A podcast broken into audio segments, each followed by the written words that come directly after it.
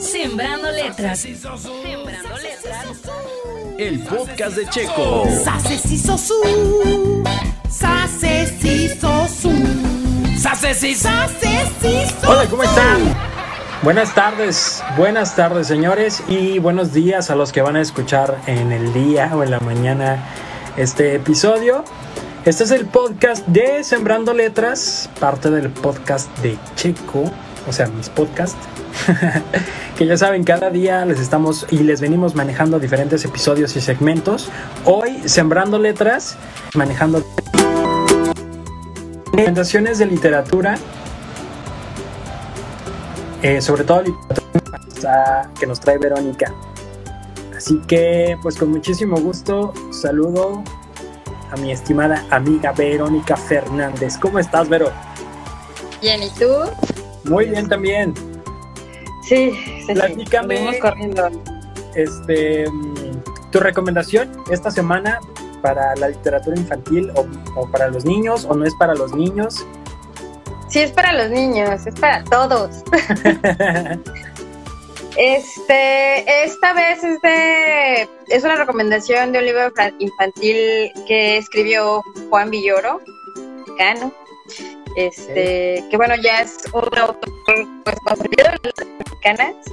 Y estaba leyendo una, una entrevista que le hicieron recién para el Sil- Silelig, que déjame, le- déjame, aquí tengo mi acordeón que es el Congreso Iberoamericano de Lengua y Literatura Infantil y Juvenil. Y le estaba leyendo esta entrevista y se me hizo súper, súper bonito lo que dice él, porque le preguntaban cómo él siendo pues ya justo un escritor consagrado, ¿no? Este, pues reconocido en las letras a nivel mundial, etcétera. Eh, ¿Cómo es que eh, vuelve siempre a la, literatura, a, a la literatura infantil y juvenil? Siendo porque mucha gente o, o considera como eh, en, en el rango de literatura porque todo lo tenemos que ya sabes este poner en un estante Seccionar. esto esto es eso exactamente eh, como un, un algo menor la literatura infantil y juvenil se, se considera como algo menor no algo eh, no tan acá entonces cómo es que él vuelve a eso y pues él dice que no, que todo lo contrario, que a él le hubiera gustado mucho tener ese acercamiento a las letras mucho más joven, ¿no? No lo tuvo tan tan tan de niño. Este, y pues ojalá y todos tuvieran como ese acceso. Y otra cosa que decía que justo esa situación de la pandemia y que nosotros pues tratamos de poner nuestro granito de are- arena haciendo esto, o sea, recomendando literatura, tratando de que se acerquen un poquito más a, a, a este mundo, que, que fuera como un, un catalizador el, el estar en casa y poder tener al niño que se acerque solo a, litera- a la literatura sin tener que forzarlo, eh, eh, como a veces la escuela aparentemente lo hace, que es su trabajo, ¿no? Acercarnos a muchos eh, conocimientos, ¿no? Historia, matemáticas, español, literatura. Aunque no nos guste, Sí, pero, tenemos que Claro, es como forzado, no es porque lo tengo que hacer, porque pues si no no lo hago, pues hay una consecuencia. Exactamente, entonces, ¿cómo puede servir eh, para que ellos solos se acerquen de manera voluntaria? Y por supuesto que cuando es de manera voluntaria se disfruta mucho mejor. Otra cosa que dice, y se me hace súper bonito eh, en la entrevista, em, habla sobre cómo puede ser em, un, un acto de amor y de cariño, justo lo que siempre hemos dicho, pero bueno, ya, o sea, cuando lo dice ya Juan Villoro es como dices, "Ah, entonces no estamos tan mal en lo que tú y yo hemos querido hacer, ¿no? O, o hemos tratado de, de, de, de transmitir, ¿no? ¿Cómo puede ser que este hecho de que tú como papá te sientes y le leas una historia a tu hijo, un cuento eh, breve, no sé, un pedacito de una poesía para, para, para infantil o algo, cómo va generando y cómo va haciendo un vínculo fuerte, un vínculo de amor. Estamos hablando de un cuento que te puede durar a lo mucho leyendo 20 minutos, se me hace mucho. Hola. ¿Verdad? Sí, que, Entonces, que no duran tanto tiempo. No, y te lo voy a leer así como un fragmentito, del, como dice tal cual la, la entrevista, dice, la mejor manera es convertir la lectura en una, en una forma del afecto. Cuando un padre, una madre o un abuelo leen un libro a un niño, están generando un vínculo emocional y cultural. Y luego habla, hace referencia que su hermana es psicóloga y que escribe poesía, Y que escribió un texto que se, que se llama Había una voz. Y dice, y bueno, parte de lo que dice, dice, solemos leer en los cuentos para niños la frase Había una vez, pero mi hermana sostiene, y yo estoy de acuerdo, que el origen de todos los cuentos para niños también podría decirse la frase Había una voz, porque esa voz es lo que por primera vez y para siempre hizo que asociáramos las historias con el afecto. Y está bien bonito ese hecho. A mí me encantó. Yo ya lo estaba leyendo y así como, vengan, escriben un cuento, vengan ahora. Apagan ese Xbox. ¿Qué vamos a leer? Les voy a leer. que me encanta es algo que me habías compartido hace tiempo, en episodios de Sembrando Letras, por supuesto, este, en donde tú también platicabas cómo ya para ellos era algo natural y cómo también te daba orgullo esta parte, ¿no? Que de repente ellos decían, así como tienen la opción del Xbox o pueden tener la opción de Netflix, que saben que tienen la opción de un libro que tienen ahí a la mano y que llega un momento en el que ellos pueden ir solos a agarrar el libro, que creo que es parte de lo que, de lo que él dice. Que ya no es es. forzado, que es por gusto, porque quiero, porque, porque sé que me entretiene, porque sé que, que se me hace chido escuchar una historia e imaginármela. Sí, por ejemplo, ayer justo venían, estaba leyendo el libro de lo que les voy a leer hoy y, y llega Dante en lágrimas, así devastado porque se peleó con Julieta por Xbox y le digo, y sí estaba que no podía, porque se encasilla a veces en su sentimiento de frustración y no hay poder humano que lo saque de mí, ¿no? O sea, necesito darle muchísimo tiempo. Entonces llegué y le dije, bueno, ven, quiero practicar contigo y voy a leer el cuento en voz alta y quiero que tú lo escuches.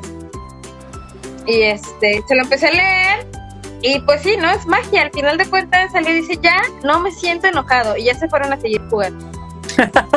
Pero sí, sí, fue mágico. Y yo dije, ay, mira, o sea, porque justo acababa primero leer la entrevista y sí digo, como esa, ese vínculo, además, cuando es en voz de nosotros, de un, de un ser que los quiere mucho, pues qué bonito, ¿no? A mí, digo, yo tampoco vengo de una familia que tuvo libros en casa o que me- menos literatura infantil, o sea, no, no, la- realmente no lo hubo. Este, pero tarde o temprano uno se acerca y uno decide si se queda ahí o mejor no, gracias, ¿no? Pero creo que está padre que si decidimos quien decida ser papá, que ya lo sea, nunca es tarde para acercarse a la literatura infantil. Y yo creo que no importa qué tan preescolar o qué tan básico, lo digo entre comillas, pueda ser el libro, este, siempre hay algo que remueve, siempre hay algo que te deja Sí. y que te conecta con ese niño que algún día fuiste. Y está bien bonito, es un, es un fenómeno muy, muy, muy bonito que, que debemos de darnos la oportunidad de experimentar, ¿no? Ok. Y entonces hoy eh, es un libro de este autor. Sí, es un libro de Juan Villoro, se llama El taxi de los peluches, Ok. para que puedan verla. Como estoy desde el celular y no puedo compartir, porque luego me da pena, van a pensar que no sé, pero bueno, tampoco sí, no sé. Entonces, pues, bueno, ahí les va. Este libro lo compré en la tienda de, porque ya todo el mundo tiene versiones de libros online. Bueno, más bien digital, digital. Este se llama El Taxi de los... Este lo compré en la tienda de Google Play, que también tiene un segmento para libros. Para libros, sí. Me costó como 60 pesos, creo. Ah, con ilustraciones de Diego Álvarez, él es un argentino que ha hecho varias ilustraciones para varias ediciones de, eh, literatura infantil para esta editorial española que es SM. Y bueno, ahí les va. A Lorenzo Orejas nunca le había sucedido nada malo en su vida. Vivía con Natalia, quien lo cuidaba como debe cuidarse a un conejo bien cepillado. Aunque era el favorito de Natalia, Lorenzo no se creía el campeón de los juguetes, ni el peluche de oro, ni presumía de ser el elegido para dormir en la cama. Agradecía el cariño de Natalia. Y eso... Y no se molestaba cuando ella escogía a otro muñeco para dormir. Todo iba de maravilla hasta la tarde en que Natalia salió a pasear con su papá. De pronto empezó a llover y el papá se puso nervioso. Tenemos que regresar a toda prisa. Bueno, La verdad es que el papá de Natalia siempre tenía prisa. Ese día corrió con apuro exagerado porque le se le iba a mojar el periódico que hablaba de fútbol. Corrieron entre el viento y la lluvia. Ninguno de los dos se dio cuenta de, de que Lorenzo, sí, el fiel Lorenzo Orejas, había caído a la calle. Y no solo eso, un coche estuvo a punto de atropellarlo y lo empujó a su una alcantarilla. El conejo de peluche cayó por un oscuro agujero durante mucho rato. Si hubiera sido de cerámica, se habría roto en mil pedazos. Por suerte, los peluches resisten los golpes, pero la oscuridad era horrible. Lorenzo abrió sus ojos de conejo y no, vio, otra cosa más que sombras. Había caído en un sitio en el que no aparecía haber zanahorias. Quiso gritarle a Natalia. Entonces, recordó que los humanos no entienden el idioma de los peluches y se sintió aún más triste. En eso estaba cuando algo le rozó la espalda. ¿Qué podía ser eso? ¿Un suso ratón con ganas de comer peluche?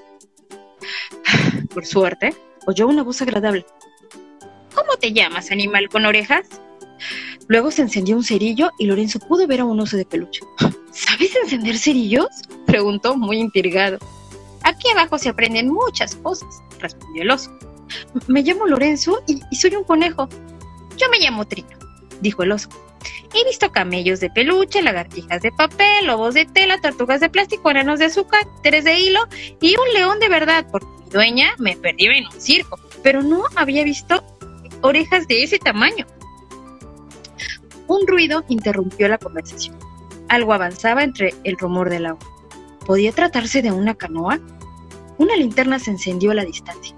Lorenzo pudo ver un río cubierto por un largo túnel. El agua olía bastante mal. Estamos debajo de la ciudad. Aquí llegan las aguas sucias que salen de las casas, explicó Trino. Una embarcación se dirigía hacia ellos. Se oyó una voz grave. ¿Son peluches desconocidos? Soy Trino. Me acompaña Lorenzo, un animal con orejas que acaba de caer aquí abajo. ¿Un animal con orejas? preguntó la voz grave. ¿Qué tantas orejas? "S- Solo dos, contestó tímidamente Lorenzo.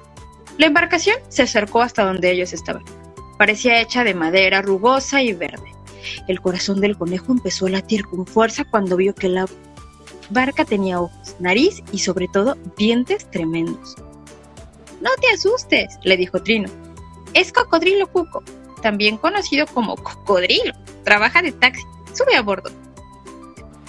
Lorenzo y Trino saltaron al lomo donde había unos 10 peluches. Todos parecían muy amigables. Un peluche se presentó como ratón goloso y otro que tenía los ojos hacia arriba como ratón pensativo. Pero la que saludó con más ganas fue la cotorra Sarita. Me encantan las orejas grandes, opinó Sarita. Así puedes escucharme mejor. A esa cotorra de peluche nada le gustaba tanto como hablar. Mientras viajaban en el lomo del cocodrilo, contó que Cuco había pasado su juventud en una selva llena de ríos. Él no era un peluche, sino un cocodrilo de verdad, al que había que conseguirle grandes cantidades de comida para que estuviera contento. Cocodrilo Cocodrilo vivió en la selva hasta que la playa se llenó de hoteles y los animales empezaron a ser cazados. A los turistas les daba miedo nadar entre cocodrilos. Además, hay humanos muy presumidos a los que les gusta usar zapatos y cinturones y bolsos de piel de cocodrilo. Un barco había perseguido a Cuco para atraparlo con una red, pero él se escapó. Conocía los ríos profundos y las cascadas secretas. Nadó y nadó hasta encontrar un túnel bajo el agua. Siguió nadando entre las aguas, cada vez más sucias, y se descubrió bajo una enorme ciudad. El sitio era oscuro y un poco desagradable, pero estaba a salvo. Y hasta ahí se los voy a dejar. Porque sí está bastante largo, pero vale la pena. Quise leerlo hasta acá, justo por porque, bueno, expone como siempre la prisa de los papás. O sea, yo me considero una persona culpable, sí es cierto, no te das cuenta de la manera, y, y esto me lo vino a enseñar lo que- la cuarentena, siempre está, estoy como a prisa, como acelerada, ¿no? Este, no nos damos cuenta de los objetos o de lo que para un niño puede ser muy importante como es un objeto. Un. Julieta tiene figuras de apego todavía. Ella desde chiquita tuvo una figura de apego que era un peluche, luego lo, lo pasó a una mantita y ahorita todavía conserva un te- a un osito que se llama Teddy, bueno, es osita. y dice que es niña y lo sigue usando para dormir. Perdón por exponerte, Julieta. espero que me perdones algún día cuando escuches esto. Este, entonces de repente como que le quitamos esa importancia y, y, y son cosas, son niños y como siempre lo hemos dicho, no es que sean menos, son pequeños seres humanos, no los hace ni menos y ni lo que sienten ni lo que les importa es menos importante que lo que nos importa a nosotros, ¿no? Otro tema que, que, que rescato de esto es eh, la vida de, de, de Cuco, ¿no? El cocodrilo, que finalmente sí. este, logra tener amistad con estos peluches porque está solo, porque su hábitat fue destruido y me sentí tan identificada, pensé, el estero ensalado, ¿no? El cocodrilo que se mete a la agencia de coches, el cocodrilo que pasea y que se comió un perro porque el perro le entonces muchas veces sí los vemos como depredadores cuando sé que es súper cliché, pero los depredadores son otros, somos otros. Y, y es como es como tener un poquito de empatía por estos seres que coexisten con nosotros, sobre todo en nuestra ciudad, ¿no? A lo mejor ya no hablamos de Guadalajara o de, o de la Ciudad de México, donde también hay lugares que son reservas, donde hay todavía fauna silvestre, afortunadamente, pero pues aquí hay muchísima fauna silvestre, ¿no? Desde Libre. La, o sea, desde nuestra casa, las cuisas, los geckos, este, que sí coexisten las, en nuestra casa. Las iguanas. Y las iguanas, el parque de enfrente, hay está lleno de, de, de, variedad de aves. O sea, te digo, yo porque soy una frita y no conozco, pero sí, nomás de ver, puedes ver que son por, por lo menos así cinco viviendo en el mismo árbol, ¿no? Y tienen un árbol favorito y yo pienso así como escandalosamente que tal si un día a alguien se le ocurre que ese árbol se ve feo y lo quita y, y es ya muy triste, ¿no? Porque, así, porque luego cuando sí. crece la raíz y se levanta la banqueta y se va haciendo el desastre. Está levantando mi barda, o sea. sí, sí, sí. Tener como esa empatía también por los otros. O sea, se me hizo bonito en muchos aspectos este libro, que, que ya tenía un rato ahí, yo no sé por qué no lo hemos puesto. No lo había compartido. Pero bueno, es una opción buena, por ejemplo, comprarlo en, en la tienda de Google Play, se llama El Taxi de los Peluches de Juan Villoro eh, lo pueden tener en el celular, en la tablet, se lo pueden poner a los niños. También es otra, es algo que no había ni siquiera pensado en ello, pero la tablet, muchos papás tienen su tablet y además de descargarles el jueguito y así, ¿Y el YouTube? pueden descargarles libros. ¿No? O sea, hay o ya hay un catálogo importante de libros digitales en las que además de, de cuando, así cuando miren, cuando viajen y no haya señal para el YouTube, pues le ponen ahí su, libro y, y, que se ponga y se pone a leer la mamá con el niño, no sé, no sé. Creo que ya esta portabilidad en, en muchos aspectos ya es pues, tenemos que usar la tecnología también a, a, nuestro favor y en el fomento de las artes y en este caso de la lectura. Oye, no, te voy a sí pasar que... una aplicación que leí de ella, no la he descargado porque quizá no, no le voy a encontrar si es funcional o no, pero creo que tú sí, que justamente lo que busca es eh, practicar con los niños la lectura. O sea, es una aplicación como tal que leen con el niño y que también, eh, digamos que con el micrófono activo, recibe la voz del niño como para detectar si está leyendo correctamente. Entonces, se me hace como algo interesante, te lo voy a pasar para que, para que tú me digas si, si va siendo funcional o si de plano todavía le falta. Y también pedirte que nos dejes el link de de, de, de este en, el, en, la Play Store, no, en el Google Play, ¿se llama así? Uh -huh. Sí, es la Play Store, yo soy la que está frita, no te dejes influenciar por la señora, tú eres no, joven no, todavía. Ya no sé, ya no sé yo tampoco porque dije cuál es la de Apple y cuál es la otra, pero este, sí, compártenoslo para que justamente fácilmente la gente pueda, pueda dar con este libro que nos compartiste el día de hoy.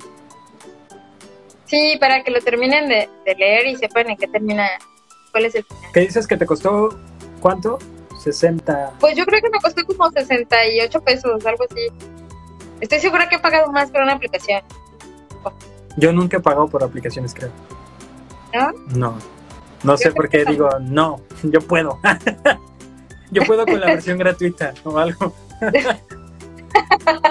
sí, también, también yo lo confío. Bueno, pues muchísimas gracias, Vero.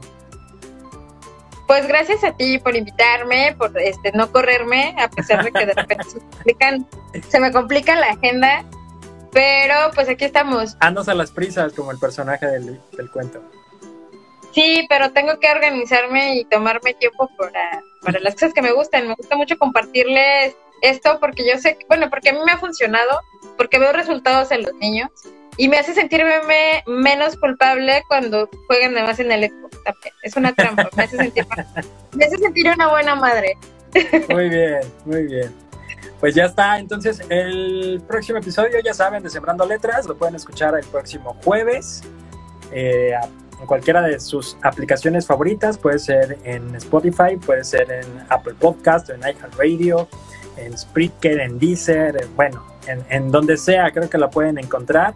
Y también los invito a que visiten el Facebook, que está como el podcast de Checo. Ahí están todos los episodios, por supuesto, incluyendo los que son o los que colabora Verónica, como es Crónicas de Mamá Millennial y como es este que es Sembrando Letras. Entonces vayan, denle like compartan también con los demás, con sus amigas, así como comparten memes, comparten también un poco que les puede ayudar a, a, lidiar en esta labor de ser mamá y de ser papá y sobre todo tengan herramientas, ¿no? Como esto que es que son los libros y los cuentos.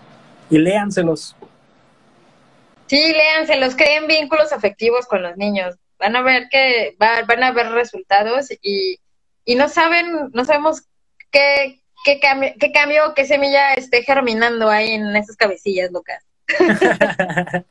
pues ya está, pero cuídate mucho. Nos vemos el próximo. Déjenme pensar qué les comparto y pues aquí estamos. El podcast de El Checo. podcast de Checo. Dale play en Spotify. Tune in. Apple Podcasts. iHeartRadio. Y muchos más. El podcast.